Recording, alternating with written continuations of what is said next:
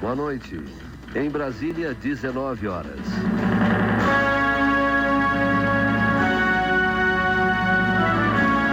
Para, para. Tá tudo errado. Isso aí é nas outras rádios.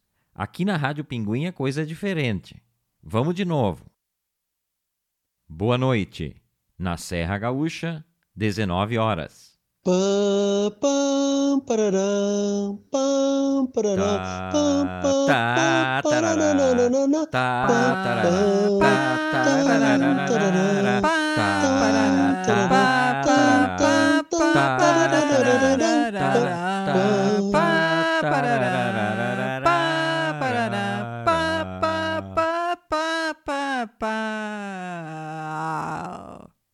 Que merda, hein?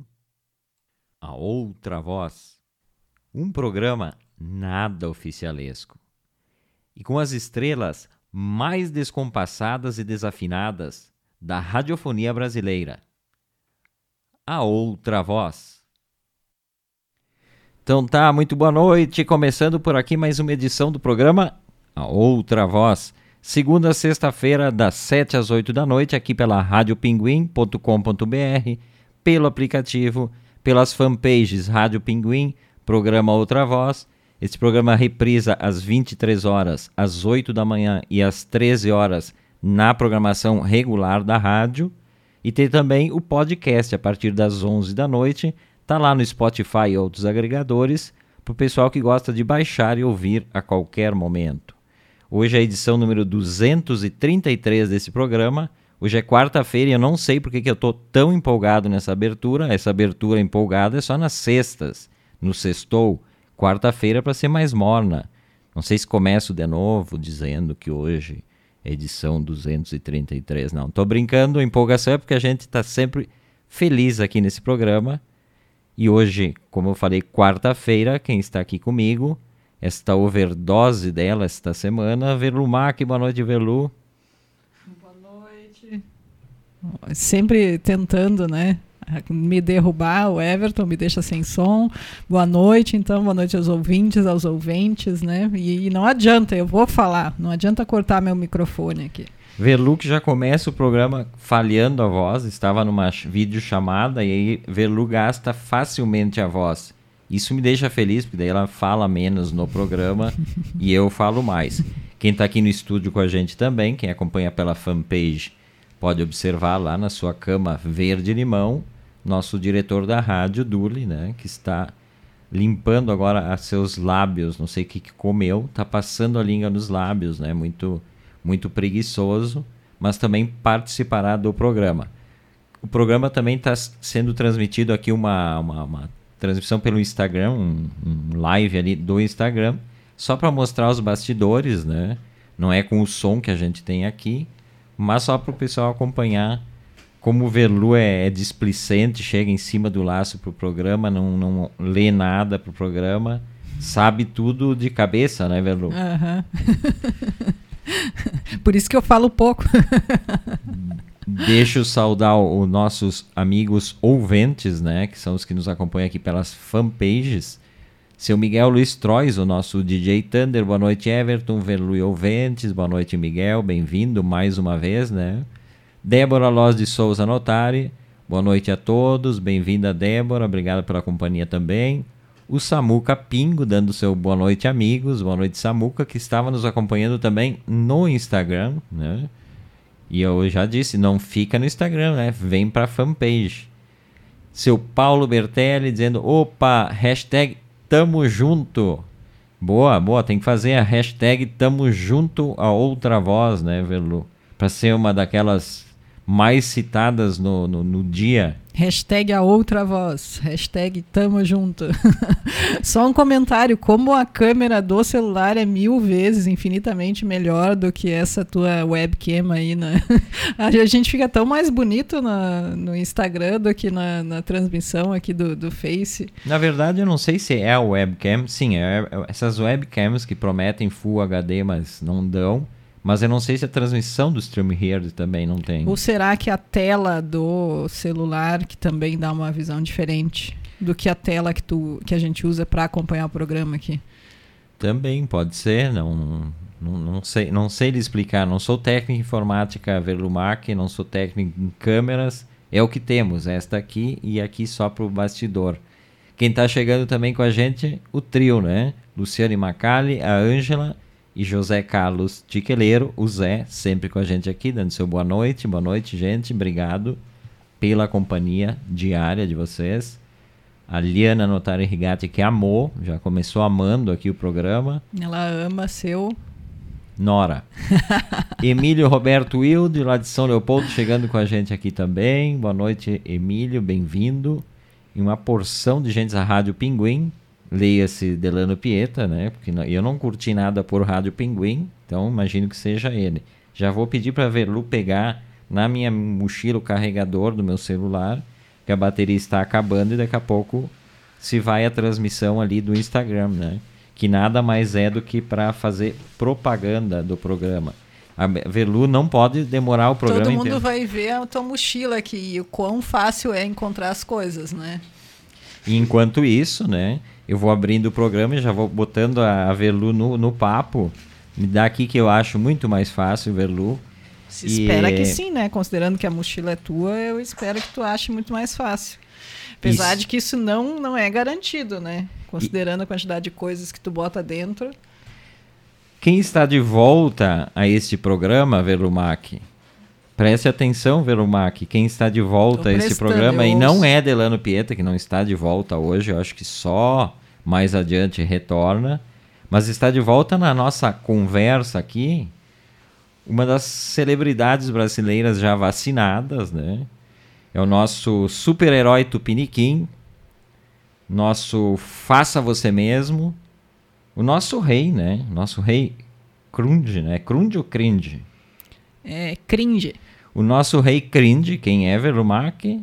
Rodrigo Hilbert, pois eu não sei o que, que faltou descrever do faça você mesmo, já mata a charada.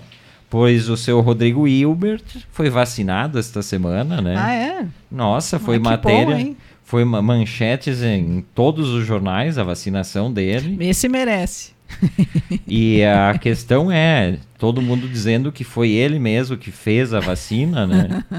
Por exemplo, tem uma pessoa que escreveu o seguinte: Rodrigo Hilbert, que poderia facilmente produzir a sua própria vacina na cozinha de casa, optou por tomar a que tinha no posto. E você aí escolhendo. Que baita lição de vida do Rodrigo Hilbert, né? Muito bem, eu dou os parabéns, realmente.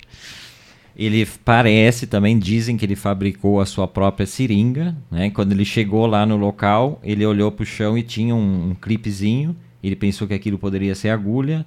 Ele achou um frasquinho, um vidrinho lá de qualquer coisa. E ele rapidamente fez uma enjambração e fabricou a sua própria seringa, né? Mas aí... Na verdade, o Rodrigo Wilbert é o rei da gambiarra também, né? eu sigo um, um, perfil no Instagram que é o eh, Gambiarra Master. Então tem tudo que é tipo de gambiarra, mas acho que o Rodrigo Hilbert poderia ser classificado dentro do, do, do gambiarra. Outros comentários, ó. O homem produziu a vacina, construiu a seringa, mas não foi capaz de se auto-aplicar a dose. É uma lembrança de que todos precisamos de ajuda em algum momento, inclusive o Rodrigo Hilbert. Né? E, e por aí vai. Assim, ó, é um melhor que outros comentários. E, e ele deixa... já nem sabia, né, que ele ia virar meme quando ele foi tirar, foi fazer a, a, vacina e tirar a foto. Ele já fez toda uma pose já esperando receber os memes, né? Sobre a foto que ilustra, né, a, o momento da vacina, a pessoa escreveu assim: o olhar de quem fez a seringa, a dose da vacina, transportou e foi professor da enfermeira na faculdade. O cara postou. Aí outro pergunta: construiu o postinho que foi vacinado? O outro falou: gostoso e vacinado do jeito que a gente gosta. E por aí vai. Mas importante, né, que ele tenha ele tenha se vacinado, porque isso atingiu muita gente, né? Porque tem coisas que, o, que a gente jamais vai ver o Rodrigo Hilbert fazendo, né? Primeira coisa, nunca esperem encontrar com o Rodrigo Hilbert abastecendo o carro. Num posto de gasolina, ele nunca vai ser visto porque...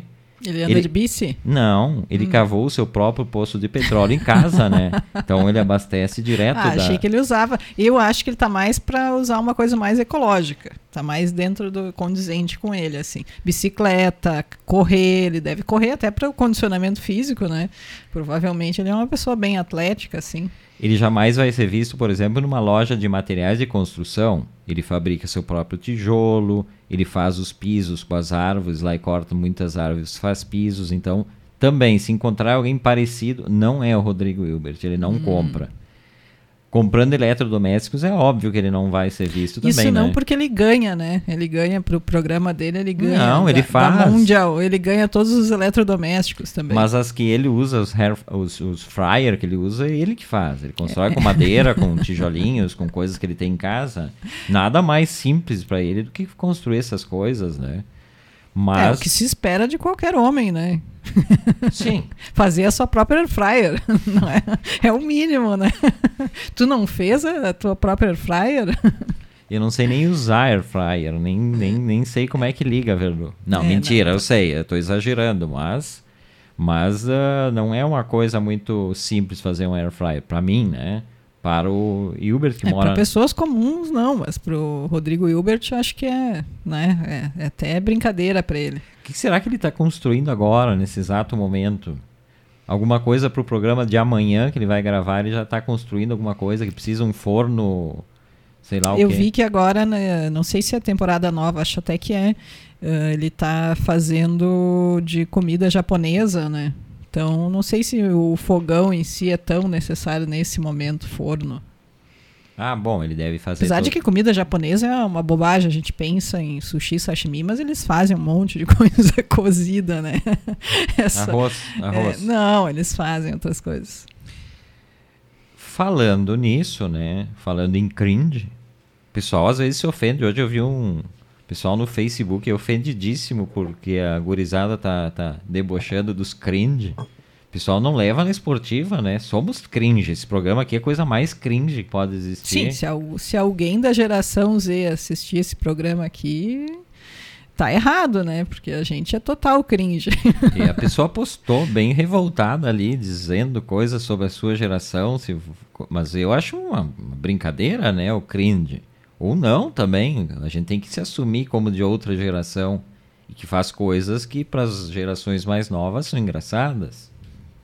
Não, também tem aquela outra coisa, né? Em termos, por exemplo, de moda, uh, essas coisas que são cringe, né? Na verdade, é o que está sendo o, o cool agora, então, né? O, o, o da... com OL, é isso? Né? Não, porque parecer outra coisa e não pode falar nesse horário. Não, o cool. Né? O que é o da moda agora para a geração Z, para a próxima geração, né, já vai ser o cringe. Então a gente, na verdade, está adiantado em relação à geração Z, porque a gente está com a moda que os da pós-geração Z vão, vão querer usar. Né? É sempre assim, sempre vai voltando, as coisas vão voltando. Então fica com a tua moda que está tranquila. Tu, em algum momento tu não é cringe. Deixa eu interagir com nossos cringe ouvintes aqui, né? Uh, quem, o Samuca Pingo botou o seguinte: é uma bagunça organizada nessa mochila, risos. Não, hum. é uma bagunça desorganizada, mas tem tudo que eu preciso para viver. Talvez o Samuca não acompanhou o programa onde eu mostrei o conteúdo dessa mochila, que tem coisas para viver mais ou menos uns 15 dias Uh, perdido no, no, no, meio da floresta, né? O problema é que vai morrer assim que enxergar um sapo, né? Mas para isso... Não adianta ter todos os equipamentos se tu não pode ver um sapo. Mas para isso eu tenho meu super canivete suíço, para me é, defender. mas tu não consegue chegar perto do sapo. Não, mas eu jamais mataria um sapo, tô brincando. O Christian Heck de Lima, que também estava nos acompanhando ali, eu acabei deixando acabar a bateria, então não estamos mais ao vivo ali no Instagram. Ele tá dando boa noite, né? Boa noite, Christian. Bem-vindo também. A Débora tá rindo aqui das questões do Rodrigo Hilbert, mas não é para rir, ele fica brabo, não pode. O, Rodrigo Hilbert é um cara super violento, na verdade. Se debocham dele muito, ele sai pra porrada mesmo. E já deu várias tretas, várias tretas com ele. Foram tudo para a delegacia. O Paulo Bertelli disse: seria um MacGyver século XXI, esse tal de Hilbert. Com certeza, é um MacGyver. Uma versão muito melhorada, né? Por sinal. Versão, versão, versão nacional. Né? Eu nacional. pediria a Velu que não se manifestasse sobre esse tipo de situação. Nós estamos falando sobre a funcionalidade desse homem e não sobre o aspecto. Mas eu estou falando justamente da funcionalidade, não pensei em outro aspecto. Então tá. Esse é, esse é a outra voz desta quarta-feira. Eu, Everton Rigatti Velumac, batendo esse papo até as 8 da noite. Esse programa que, olha, esse programa é super comentado aí por aí. Hoje encontrei com, com dois amigos, uma amiga e um amigo, me comentaram sobre o programa Outra Voz. Não sei se o pessoal assiste, se ouve na rádio, mas que as pessoas já sabem da existência, quase um ano depois já sabem, Verno. Estamos ficando importantes. Ontem eu vi uma pesquisa no El País, que é o jornal espanhol, sobre a audiência de rádios na Espanha, né? Rádios, as rádios espanholas são grandes redes, né? As cadenas que eles chamam, né? Cadeias de rádio que tem tudo que é cidadezinha, desde Madrid até cidades minúsculas, tem a retransmissora. Então tem uma briga entre quatro grandes cadeias, que é a, a, a SER, a cadena SER, a, a cadena COPE e a cadena. Uh, tem a outra, né? Onda Cero. Onda Cero. E depois tem a pública, que é a Rádio Nacional da Espanha, né? que também é uma cadeia. Aqui está na, na ponta da, da audiência, é a cadena SER, que é do Grupo El País. Número de ouvintes diários: 4 milhões 220 mil pessoas. É gente ouvindo uma emissora de rádio que, olha. Lá o rádio realmente não morreu, hein? e eu, eu não sei qual é a população da Espanha, mas é muito menor do que o Brasil. Então pensa 4 milhões 220 mil ouvintes. Tem uma, um programa que é no meio da manhã, das 10 da manhã, 1 milhão e 500 mil ouvintes, mais ou menos. É um troço absurdo, né? Claro, absurdo para eles. A Rádio Pinguim faz mais ou menos essa audiência, né, Verlu? É, acho que sim. Até para mais. A Espanha tem, aqui eu olhei, a população aproximada 47 milhões. Ou seja, 10% da população espanhola sintoniza a cadena Ser diariamente. É gente pra caramba. Mas falando em moda, Verlu falou em moda, falamos em cringe e Rodrigo Hilbert, vamos misturar tudo isso porque ele tem carinha de quem usa esse tipo de coisa. E, não, e já vou perguntar para Velumac. Velumac usa Crocs, aqueles sapatinhos é, de borracha, de um material tipo ali. Um silicone, eu acho, né? Não, nunca comprei. Nem o Crocs, nem o. Porque existem as versões piratas do Crocs, né? O Crocs é a marca, no caso, que ficou conhecida pelo sapato, mas tem as versões uh, que são as falsificadas, né? Consegue ter isso. E nunca tive nenhuma delas. Algum preconceito contra o Crocs? Não, na verdade, assim, eu não acho muito, né, esteticamente não me agrada muito, né? E também não me parece tão confortável quanto as pessoas falam, né? As pessoas dizem que é muito confortável. Eu acho ele um pouco alto assim, aquilo e eu tenho medo de virar o pé. Eu tenho sempre um pouco de medo de virar o pé, porque eu não sou uma pessoa muito coordenada, né? Então, se tem um, um não é salto, né? É inteiro ali, aquele, aquele, é o solado grosso mesmo, né? Eu tenho medo de virar o pé. Então, nunca tive. Mas já tive até vontade de ter, porque eu vi uma versão do Crocs que tinha tipo um, uma, um pelo por dentro. Deve ser bem, bem gostoso no inverno. Segundo a ex-Spice Girl, a Victoria Beckham, né? estilista, é preferível morrer a vestir um, disse ela, isso em agradecimento a ter ganho do Justin Bieber um, um par do lindo calçado. Então essa foi a, a resposta dela no Instagram, agradecendo o recebimento, mas ela falou isso, que preferia morrer a ter que usar uma coisa dessas. Nossa, que radical, hein? O, o eu usaria se eu ganhasse. E nem precisava é. ser dele. De qualquer pessoa que me desse, até ia tentar usar. Que este, que ele, o Justin Bieber, aquele cantor, né? Aquele uhum. menino cantor, ele tem, tá lançando o segundo modelo que ele assina ali. Aquelas coisas, né? Que eles, que eles botam o nome de artista e tal. E mandou para ela, não, não foi muito bem aceito, né? Em 2010 ele foi eleito como uma das 50 piores invenções da história, uma pesquisa da revista Time. Atualmente, quase 20 décadas depois dele ter sido inventado, ele se tornou uma tendência. Ele é hoje um dos, mode um dos modelos do Crocs, é o nona, o nono mais cobiçado item de moda do momento. Sério? E sério que já fazem 20 anos que ele foi feito? 2002, primeiro modelo. A empresa teve um faturamento agora esse ano, no primeiro trimestre, 63,3% maior do que comparado ao mesmo período de 2020. E aí, obviamente, que tem uma explicação, né? Esta coisa horrível, horrorosa aí, as pessoas não estão mais saindo de casa, tá todo mundo trabalhando via, via remota, né? O teletrabalho. Ninguém tá vendo os pezinhos das crianças aí, né? Então, talvez isso tenha uma grande importância no aumento das vendas. Para usar dentro de casa, ok, né? Desde que seja uma pessoa solteira também. Não precisa agredir o, o companheiro ou a companheira de casa usando aquilo o dia todo, né? Uh, em breve, e aí a Velu estava falando que tem medo de cair, de cair com, com o Crocs. Acho quase impossível cair com aquela coisa plana, né? É mais plana que a Terra, Velu, a, o Crocs.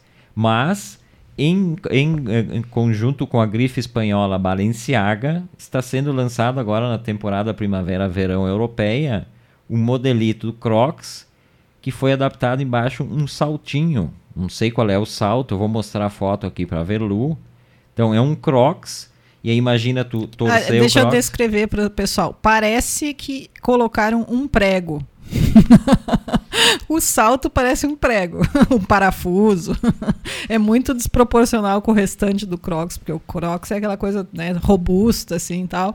E o salto é um realmente parece um parafuso ali. Não é, não tem nada a ver. Eu acho que até isso aí deve ser mentira essa foto aí. Não pode ser. Não, não é meme. A, a grife espanhola Balenciaga vai lançar esse calçado. Mas não pode, não tem nem como se equilibrar naquele salto. É como se fosse um salto agulha, só que embaixo ele é como se fosse um parafuso. Ele tem uma parte mais larga embaixo. Para assim. ficar mais fácil de entender quem não viu, imagina pegar um Crocs, dobrar aquela parte, aquela parte onde fica o calcanhar aí, dar uma torcida para cima e botar naqueles suportes que os caras usam para as vitrines de loja.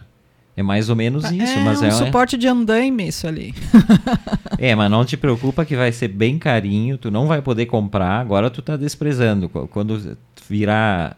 Uh... É, olha, fazem muitos anos que eu não uso mais salto por vontade própria, assim, então não vai ser o Crocs que vai me fazer ter vontade de usar, né?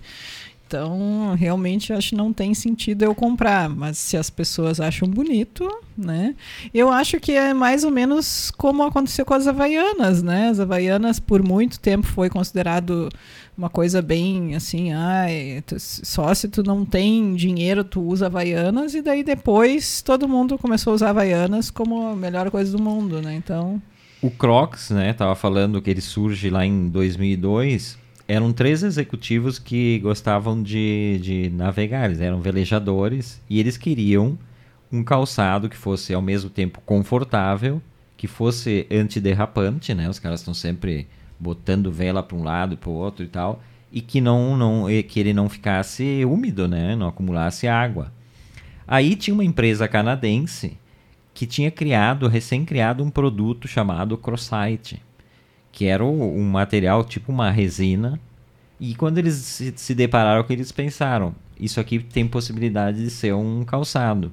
E aí, obviamente, né, aqueles empreendedores que, que usam em causa própria, mas depois se tornam milionários, eles criaram o, o primeiro modelo do Crocs e deram o nome crocodilo, porque o crocodilo é um animal forte, resistente, e não conta com nenhum predador. Acho que o Crocs também não tem nenhum predador, porque ninguém, ninguém vai querer competir com essa feiura, né? Uma competição de coisas feias não dá. E aí em 2002 eles estrearam numa, numa feira náutica, lá na Flórida. Ele era vendido a 30 dólares.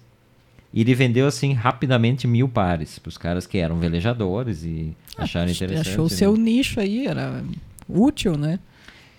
Em seguida, ele, os médicos, que também eram velejadores, começaram a pensar que aquilo seria uma boa para enfrentar os longos plantões, né? Com uma coisa confortável, ali não interessa estética. E logo ele se tornou queridinho também dos médicos, e aí passa para todos os profissionais de saúde e hospital.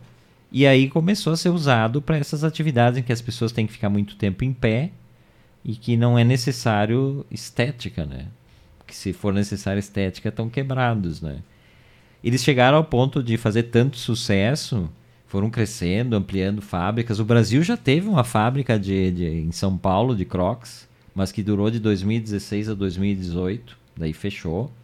Mas em 2004 eles acabaram comprando a Foam Creation, que é quem tinha patenteado o, o, o, ah, o material, o material hum. e aí eles ficaram donos da patente do material, não passaram mais a depender, eles compraram hum. para não ter que hum. depender mais. Sim. Então, e agora, então, teve um período em que quase fechou 2010, estava quase quebrando, mas agora eles voltam a ser tendência, né? Eu, eu a gente brinca, eu acho bem feioso assim, mas que nunca usei, Nunca usei. É, até tenho curiosidade de usar para ver se realmente é tão confortável quanto, né? Fazem a propaganda. É, e aí se a gente vai pensar o que, que importa é ser confortável, aí tu, tu, tu falasses do, dos Havaianas. Eu tô usando hoje uma coisa horrível da Havaianas, que é um sapatinho com um tecido tipo. Como é, como é que se chama isso? Moletom? Como é que é? Parece um moletom.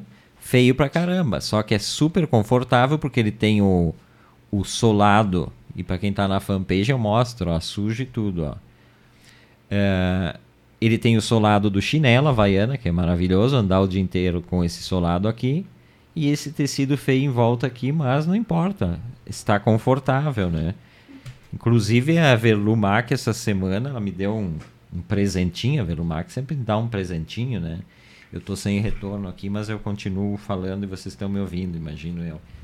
E chegou um presentinho que são um, umas meias que Velumac me presenteou. Que eu vou, vou mostrar, nem abrir ainda. Mas é uma meia enorme que eu imagino que vai até a virilha, né? Pelo tamanho dela aqui. que exagero. Ela é de lã, externamente. Por dentro, ela tem muitos pelos, é aquelas, aquele, aquele pelinho tipo de, de toca, né? De, de russo, aquela coisa que vai dentro. Embaixo do, do, da, da, da, planta do pé ali, ela tem umas bolinhas plásticas, que imagino que é para pisar, Antiderrapante, né? Uhum. Tipo é. para criança, meia para criança. Ah, é antiderrapante porque tu acha que eu sou idoso e eu posso cair, me machucar e não ter conserto Também, osso, é isso? É, é bom por isso. Então, uh, tem, tem, tem, desenhos lindos, né? Duas renas aqui e alguns uh, temas natalinos. Não sei se é para usar para botar o Papai Noel botar os presentes ou é para usar no pé isso aqui, Velu. Uh, bom, eu como uma usuária também dessa meia, né, que eu comprei também uma para mim, uh, posso dizer que pode usar em qualquer época do ano, mas de preferência quando é frio. quando é frio no Rio Grande do Sul, não na Europa, né? Daí seria no Natal. Então acho que está numa boa época para te usar. Outro calçado que se usa muito e aí é utilitário também. Aqui na região tem as, as, uh, as frigoríficos, né? O pessoal usa as sete léguas, né? Ah, sim, isso é um, um clássico. Super, super utilitário, não é para ser bonito. Mas que por um tempo, não faz tanto tempo, alguns anos atrás, virou um pouco moda aqui, umas botas assim, uh, coloridas, né? Seria sete léguas, só que daí com cor e desenhos, enfim. E eu lembro que quando eu era criança também teve uma, uma época que, que foi muito moda entre as crianças, a, essas botinhas assim de borracha. Eu tinha uma vermelha. Né? E aí as crianças tinham as botas coloridas daí. Eu adorava andar na, na, na sarjeta, assim, quando chovia, tinha água. Aí eu pisava nas poças, assim, achava bem bacana isso.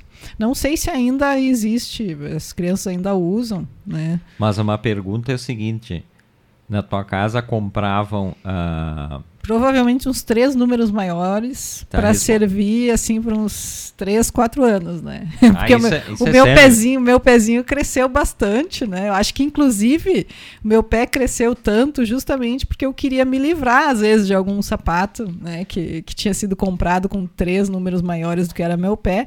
Então eu estimulava o crescimento do meu pé através do meu pensamento positivo para que ele crescesse para poder ganhar um outro sapato. Acho que é isso.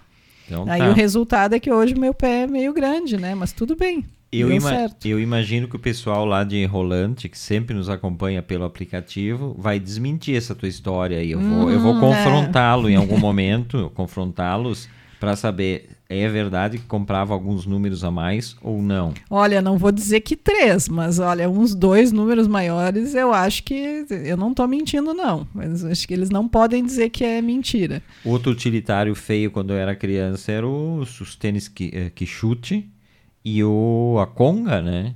Ah, esses eu nunca tive. Eram coisas muito feias, mas úteis, né? Eram duráveis para as crianças ir para a escola, estragar tudo mesmo. Então, o que chute embaixo tinha travas de Mas isso borracha. era para jogar futebol, não era? É, o, o que chute tinha essa- essas travas embaixo, né? Simulando travas de, de, de chuteiras, mas eram só quadradinhos embaixo, deixavam um pouquinho mais alto. Claro, os guris usavam para. Não sei se meninas usavam o que chute, mas a conga não. A, a conga era de uso universal, assim. Não, não chegou em rolante. Não Se chegou, chegou numa versão ah, ah, pirata, né? Ah, não. Conga pirata, aí, é pra, aí, aí acaba com tudo. Não, mas acho que eu, essa aí não sei, não sei. Acho que talvez foi, foi um pouco anterior a a- ao meu uso. Usava muito chinelo, Veluche. Chi- Chinelo havaiana. Eu usava ah, Raider, né? Na época o Raider era o, o, o bom, assim, de se usar, todo mundo queria. Aquele com, as, com, a- com aquelas... Com aquelas coisas, né, dos infernos ali, pra, que diziam que era massageador, mas aquilo era pra machucar mesmo, né? E, É, algum sadista criou o Raider, aquela, aquela solada ali que, que machucava, né? Mas- Existe sadista ou é um sádico? Ah. É. Isso. Não, mas sadista existe também. Não, isso aí do, do, do- dessas essas coisas que, que, que eram tipo pequenas Era- agulhas, né? Claro. Tu lembra que tinha também um- umas palmilhas magnéticas que simulavam isso também? Tinha uns imãzinhos nas palmilhas. E uma época foi assim também, não sei, não criança, mas eu lembro que os adultos compravam aquilo para botar no sapato, né? E a princípio, não sei, melhorava a coluna, melhorava dor nas pernas, cansaço, né? Diziam ao menos, né? Não sei se era lenda, não sei, porque aquilo eu nunca mais nem ouvi falar, né? Daqui a pouco surge de novo aí, começa a vender de novo, mas por enquanto eu não vi mais. Quando eu conheci a Verlu, ela usava um calçado tão feio, eu não sei como é que eu fui me aproximar dela.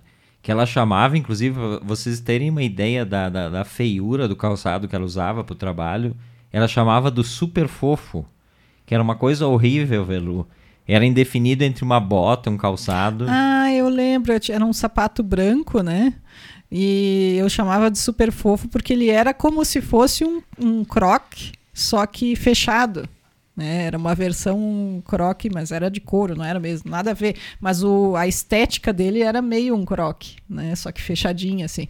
Era realmente aqueles sapatos da Usaflex, né? A marca Usaflex, que agora até tem uns sapatos mais bonitinhos, assim, mas uma época eram sapatos confortáveis, mas muito feios, né? E eu tinha esse da Usaflex quando eles eram muito feios. Agora eu não tenho mais nenhum. Deixa eu dar uma atualizada aqui nos nossos ouvintes, né, que vão participando aqui. O Paulo Bertelli diz para Rádio Pinguim transmitir na Espanha. Sim, mas a nossa audiência na Espanha é gran- grandiosa, né, Velo? Os Muito, números. muito. e- Eles não botaram ali no El País porque. Nem contabilizaram para não passar vergonha. Porque né? a cadena Ser pertence ao Grupo El País. Eles não vão botar um- uma, uma, uma rádio aqui do Brasil que está concorrendo taco a taco com eles. O Paulo Bertelli está falando sobre as meias que eu ganhei, né? Ele botou que belo presente, hein?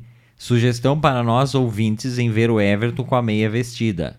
Não vai ter Hilbert nem memes. Aguardamos ansiosos, mas não precisa aguardar ansiosos. Só- Só deixa eu ver como é que eu vou me posicionar aqui para vocês verem as meias em Só ação. levantar o pé aí. É, mas não é assim. Vai não é assim, quebrar. nessa, nessa idade aqui, levantar o pé, vou ter que ir mais para trás. Eu vou ter que ir mais para trás um pouquinho, né? Que eu não faço para os nossos ouvintes. Vai lá, vai. Vai que o pessoal tá ansioso para ver. Aí, ó. Opa, tem Ih, mas nem investiu direito. Puxa Aqui. mais isso aí. uma bela meia. Tu pode. Isso, dá uma dobradinha assim, uma fica dobradinha, bonito. Tá? Eu botei, Ó, é bem fofo, né? eu botei faz mais ou menos uns 5 segundos, eu já não aguento mais de calor nos pés. É ótima para dias frios. Semana passada tiveram uns dias bem adequados para essa meia aí. Realmente não vou sobreviver até o final do programa usando essas meias. Vou ter que tira- tirar imediatamente. Estou estreando aqui, né? a pedido do é Paulo assim que tu, Bertelli. tu me agradece o presente, né? Pra ver. E Não, é um- é bom, é bom pra quem mora na Sibéria, Verlu. E é um presente que eu dei do nada, assim, não tá nem de aniversário, nada, né? Não Depois- desconta. Depois reclama quando no dia dos namorados ganha uma caixinha ali de, de brocas e, e, e parafusadeira e coisa. Mas, né, a pessoa tenta inovar num presente fora de época e, e vem aqui, né, falar mal do presente que eu dei, daí não, não dá, né? Desanima a pessoa de dar presente. Quem tá chegando aqui, o Luiz Marasquim Abrianos, dando boa noite, Everton, Verlu, Vete Ocane e todos os amigos ouvintes. E ele tá elogiando a minha blusa, né? Bela blusa. Minha, eu estou usando uma blusa branca com eh, listras coloridíssimas aqui, para quem tá acompanhando pelo rádio, né? E, eh, o- e ele disse, e a meia listrada, bela, bela meia listrada, Fernandinho. Não, a meia com temas do Papai Noel, né? Eu tava contando que a Velu me deu essas meias aqui. Tá, tá calor nos pés, gente. O Samuca Pingo já, ele sempre é um cara muito prático com as, com as, com as dicas dele aqui pra mim, né? Pra não ter problema. Ele disse, ó, vai ter treta se não usar a meia. É, então usaremos a meia, os pés... eh, eles, eles queimarão, né? Eu sairei, sairei com os pés bronzeados e tão, tanto É tipo uma. Eu te dei praticamente uma sauna de pé. É maravilhoso isso. Haja talco, talco antiodor, né, nos pés. Senão vai ficar que nem o queijo que a gente falou no programa de segunda aqui. Esse é Outra Voz desta quarta-feira. Eu, Everton Rigatti, Velumac, batendo um papo até as 8 aqui pela radiopinguim.com.br. Um abraço pessoal que nos ouve no aplicativo, pessoal que nos acompanha pela fanpage e aquele pessoal que nos ouve no futuro, né? Podcast ou nas reprises. Nas reprises da, da, da, da outra voz, 11 da noite, 8 da manhã e 1 da tarde. Todos os dias. E hoje, Verumac, Hum. hoje é aniversário de morte de um, teu- de um dos teus maiores ídolos, seu Agenor de Miranda Araújo Neto. É ou não é teu, um dos teus... Agenor de Miranda. Não sei quem é, não nosso, faço ideia. Nosso Cazuza, Velumac, que tem Ah. faixinha, né? Já que contei. mentira. Tem faixinha daquelas de botar na cabeça. Então, Uve, Cazuza chora muito com a faixinha. Então, a cena é meio patética, assim. Mas não sei de onde é que vem aquela faixinha, Velu. Que mentira, isso é pura mentira do, do Everton. Ele criou essa, essa, essa lenda de que eu amo o Cazuza, eu não sei nem de onde surgiu essa lenda aí. Acho que porque tu não gosta e Não. eu não tinha restrição. Não diga, daí- não diga isso, que eu, eu não gosto Cazuza. Eu acho sensacional o Cazuza. Eu gosto Cazuza. Aí tu tá criando uma Não lenda e uma treta que não sei, existe. É uma lenda que tu criou, mas não é verdade isso aí. Bom, o Cazuza, ele. Bom, primeiro que o pai do Cazuza, né, ele é filho do João Araújo, que era o todo-poderoso fundador e presidente da Som Livre, né, a gravadora da Globo. Então se fala muito nisso, porque sempre se diz que houve interferência, né? A- história conta que não houve nenhum tipo de interferência. Mas o pai dele, João Araújo, é um cara que no início de carreira, ele passou por várias gravadoras, foi sempre muito ligado à bossa nova e depois com os tropicalistas, Caetano Veloso e Gal Costa, né, que ele trabalhou bastante com eles. Mas a questão é que o, o Cazuza até chegou a trabalhar na, na Som Livre, junto com o crítico Ezequiel Neves, que depois lá adiante vai ser importante também na, na- na- na divulgação da carreira do Cazuza como, como músico. Ele trabalhou no setor de imprensa, mas trabalhou aquela coisa, né? O filho do, do diretor que trabalha alguns meses, mas daí ele cansou. Aí ele foi estudar fotografia em São Francisco, nos Estados Unidos. Ah, que tranquilo assim, né? Todo mundo que dá uma cansada do- de um trabalho depois de uns meses pode ir para os Estados Unidos fazer um curso. Aí ele volta em 1979, sem ter o diploma, ele não se formou, né? Mas aí ele consegue um empreguinho como fotógrafo. Na RGE, também gravadora, que também era da Globo. Né? Tudo, tudo foi Ah, dando certo. coincidências acontecem na vida também, né? Aí o pai montou um estúdio fotográfico para ele, completíssimo. E aí ele se mudou para um apartamento em Ipanema, entediado, sempre entediado, nosso Sim. amigo Cazuza. E aí ele começou a traficar cocaína né? Ele precisava, ele precisava de grana, ele começou a traficar cocaína até que os pais tiveram que intervir, né? Um menino rebelde. Nesse tempo aí ele teve um romance muito forte, né, para os dois. Até hoje o Ney Mato Grosso lembra de Cazuza desse momento aí. Tiveram um romance torre dos dois. É, em 1981 diz que ele era muito tímido, um cara muito reservado até então. Em 81 ele começa a se sol soltar quando ele faz um curso de teatro lá no Circo Voador, aquele, aquele monumento a, aos rock dos anos 80, né? Tudo nascia no Circo Voador, então tinha curso de teatro. Ali ele conheceu o Léo Jaime, já falamos esses dias do Léo Jaime, né? Um cara que teve uma, uma carreira na música muito significativa no pop, pop rock, podemos chamar, e que hoje alega que está fora do mercado por ser muito gordo, né? Ele falou isso recentemente em entrevista, ele disse que ele foi descartado Ele por ter engordado. gordofobia. é. Ele era um galã, Sim. né? Eu tô falando do Léo Jaime. E aí, daqui a pouco, ele sai do mercado por conta disso. Mas o Léo Jaime entra nessa história porque ele que apresenta o Cazuza pro Barão Vermelho. A banda do Barão Vermelho já existia. E aí, o- uma das questões que ele diz, né? Ele sopra uma vida e diz, não, ele canta bem e tal. E ele é filho do João Araújo. Dizem os caras Não do custa Barão... aceitar ele. Não, dizem os caras do Barão que isso não teve a mínima influência, que eles não queriam nem saber, que eles fizeram a audição lá dele cantando, ele cantou uns rock lá, uns Led Zeppelin da vida, e aí ele foi aceito na banda tal, ele tinha já um, um certo carisma também, né? E aí ele começa a compor, né? Suas poesias passaram a ser musicadas, e aí o Barão começa lá em 82, primeiro disco, não vendeu quase nada o primeiro disco, 7 mil cópias. Segundo também, de- demorou. O, o Barão sempre foi um som diferente, né? Um, um rock mais... eh, um pouco mais pesado que, as bandas dos anos 80. Eles tinham uma, uma, uma atitude mais rock, assim. Mas também não, não vendia. Eh, em 85, daí o Cazuza largou a, a banda para seguir carreira solo. E aí o primeiro disco dele, solo, é o Exagerado. Lembro de ter visto e ter. Por isso que eu disse, eu gosto de Cazuza. Quando eu vi pela primeira vez, ouvi pela primeira vez Exagerado, eu fiquei. Ó! achei aquilo mágico, assim. Foi no jornal hoje, hein? Jornal hoje da Globo, finalzinho do jornal. Eles passaram o clipe do, do Exagerado. Depois ele. Em 87, ele descobre que está com AIDS, até então não era uma coisa pública. 88 lança Ideologia, né? e aí esse, esse disco percorreu o país, o show, e o show era um mega show, e quem fazia a direção do show era o Ney, o Ney Mato Grosso, então era alto padrão de produção o show. 1989, o tempo não para. E aí, nesse momento aí, ele, ele vem a público dizer que ele tinha AIDS, que foi um momento importante para as pessoas se conscientizarem né, da doença, que até então era muito estigmatizada. Claro que ainda hoje tem um certo estigma, mas na época era muito mais, né? Então ele vem a público falar. E aí ele lança o último disco da, da carreira dele, que é o Burguesia, também em 89. Vendeu 250 mil cópias, uma grande venda. E foi gravado daquela forma, né? Ele já na cadeira de rodas. Ele se- Ah, eu lembro de uma imagem dele na cadeira de num rodas. show, num né? show. Um, do- um dos últimos shows. E esse disco foi gravado dessa forma. Ele tá praticamente sem voz.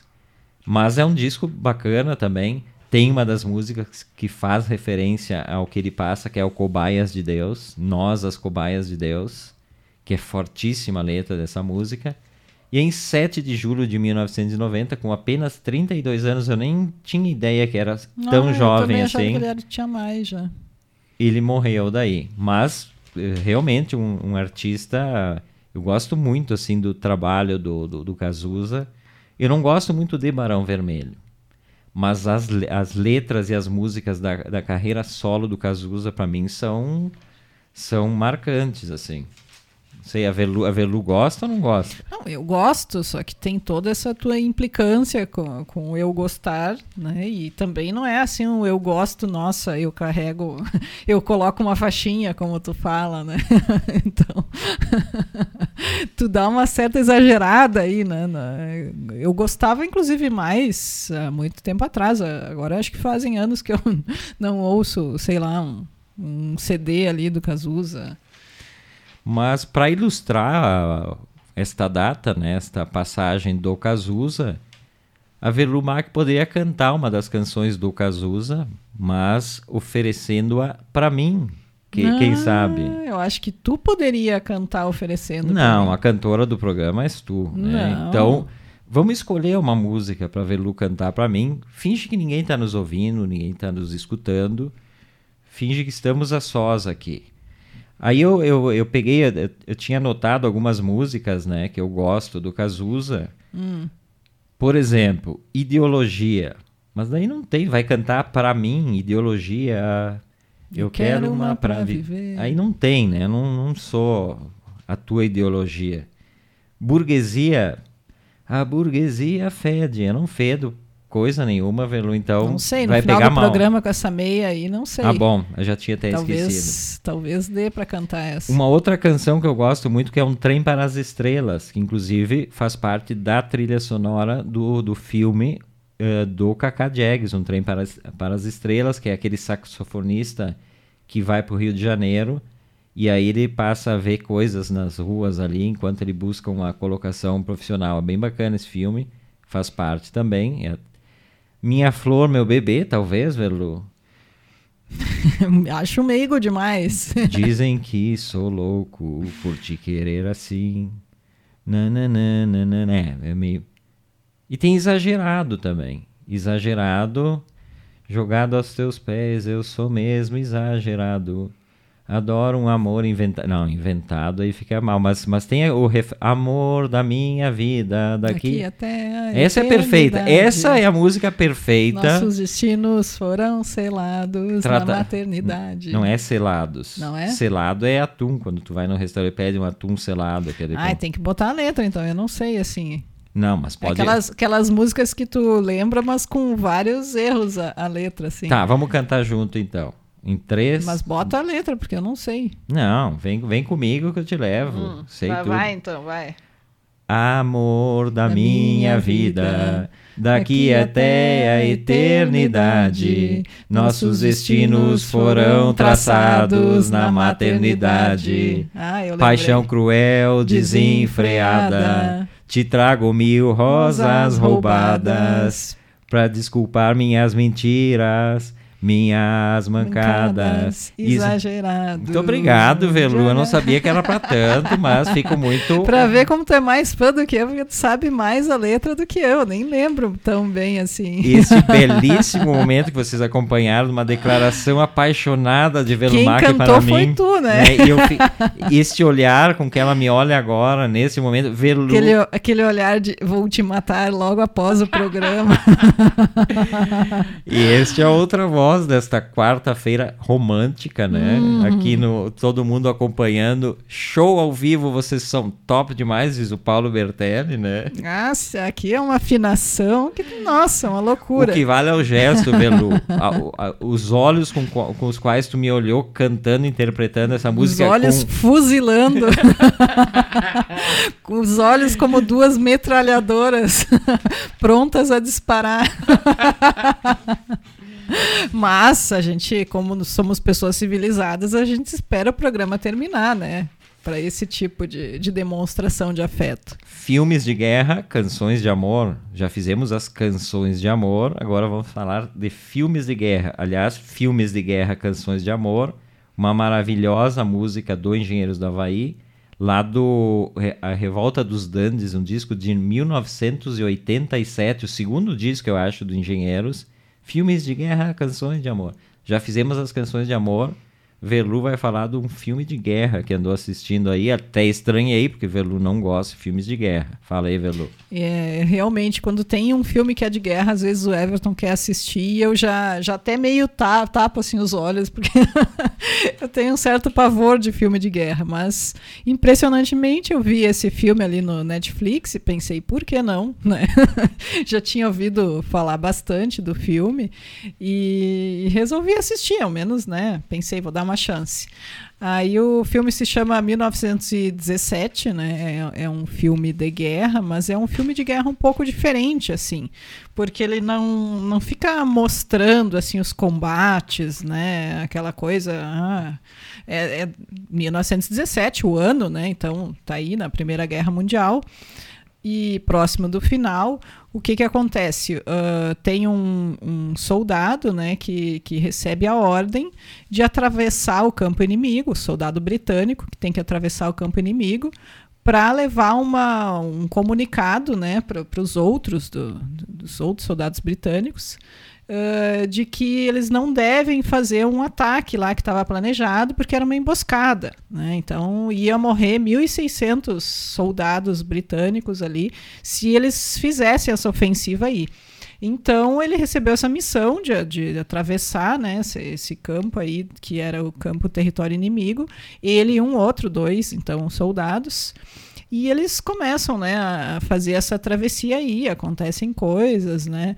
Mas é, é, é muito interessante, né? E ele, o diretor é o Sam Mendes, né? Que é o mesmo diretor do filme Beleza Americana. Ah, sim, um clássico, né, do, do é. cinema americano. E, e ele, ele tentou, ele fez só uh, duas longas tomadas, claro que não foi gravado né, em dois dias, mas uh, duas longas tomadas, assim, ele, ele fez. Mas é plano sequência? Plano sequência. Do, dois o... longos planos sequências. Então são dois planos sequências. Isso. Então, assim, é, dá uma, uma dimensão, assim, uma, uma, uma, agilidade no filme, né? Uma coisa muito interessante, assim, no, no filme. E como não, não é um filme de guerra, mas não fica aparecendo aquelas batalhas ali, né?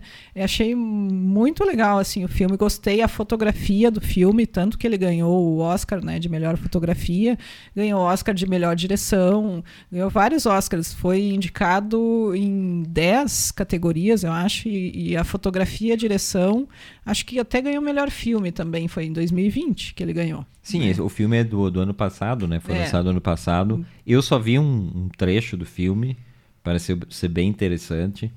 Uh... E eu vi também um trecho de making off deles fazendo, assim, impressionante, assim. É um filme que foi bastante custoso também, né? Tem alguns efeitos especiais que eles tiveram que usar, mas também tem muito. Tu vê ali eles fazendo filme, aquelas bombas, né? Que imagino que é de mentira, mas assim, são bombas ali explodindo. Não, todos cara, os que morreram no filme. O é cara correndo ali, sabe? Aquela. É, é bem impressionante, assim. É uma outra visão, né? Da guerra, é uma outra perspectiva aí.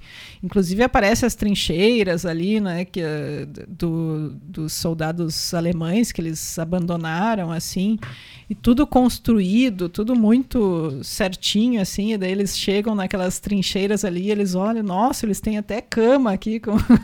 então, assim, organizadíssimo, assim, mostra essas coisas que, que normalmente não aparecem, né, nesses filmes, assim, então, coisas técnicas, né, da guerra, que tu nem imaginaria, uh, então achei muito interessante o filme, para quem não gosta de filme de guerra, é um filme possível de assistir, né, que não tem tem violência, mas não tanta violência. Né? Tá, então... mas eu, eu, eu, acho que melhor diretor, tu, tu, tu exagerou. Melhor diretor do Oscar 2020. Melhor direção de filme, acho que ganhou a melhor direção. Não, o melhor diretor é, é o coreano, aquele do Parasita, não é? O Bong Joon. Não, mas o Parasita não é filme estrangeiro?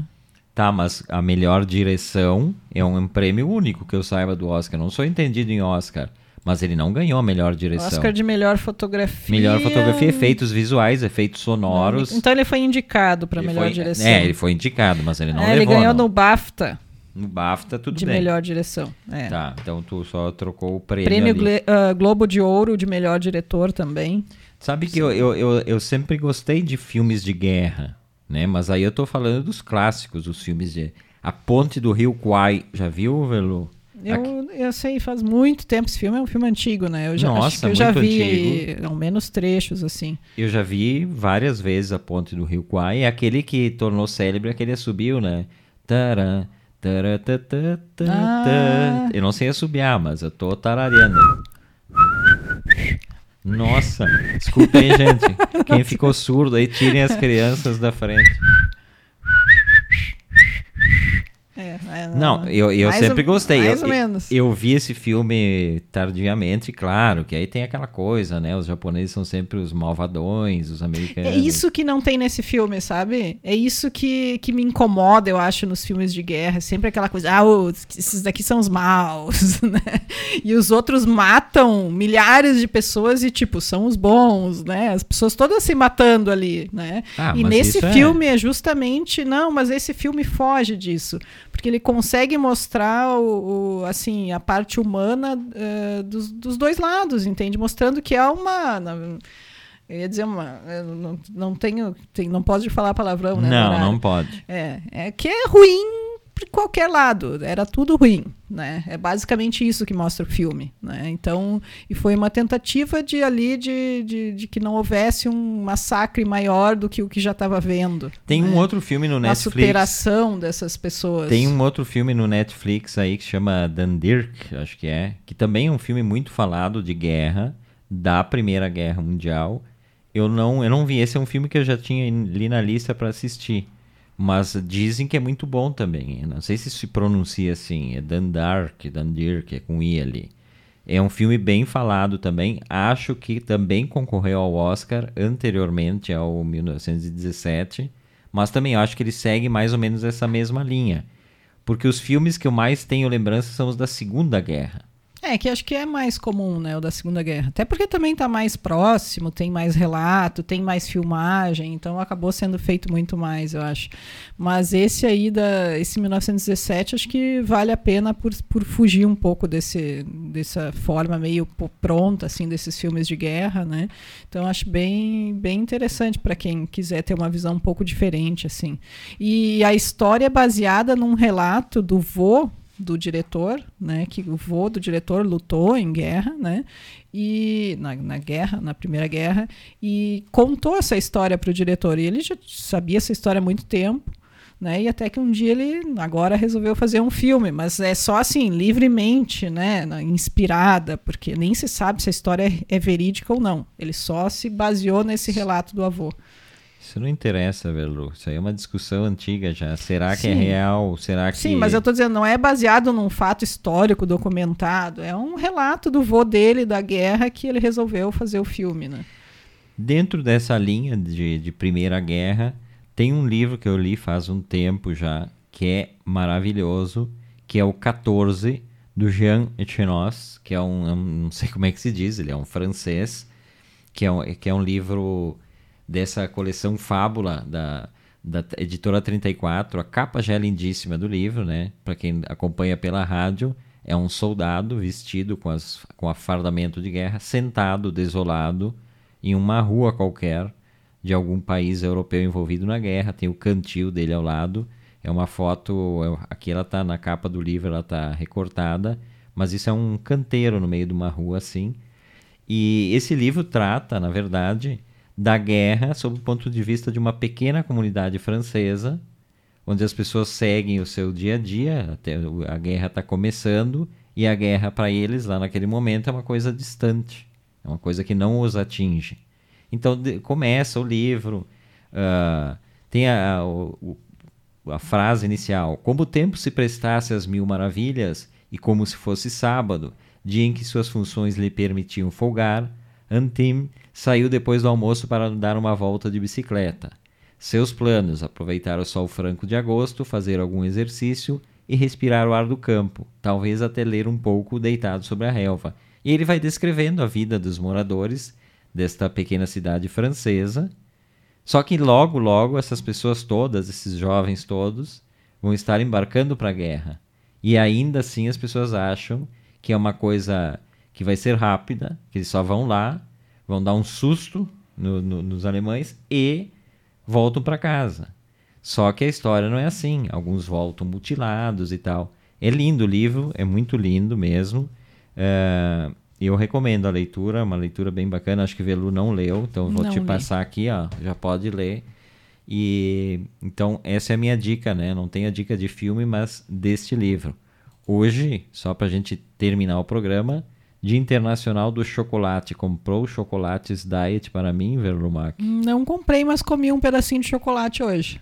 Se vale, para comemorar. Que é uma, uma coisa que Velu não é tão fã quanto eu, né, Velu?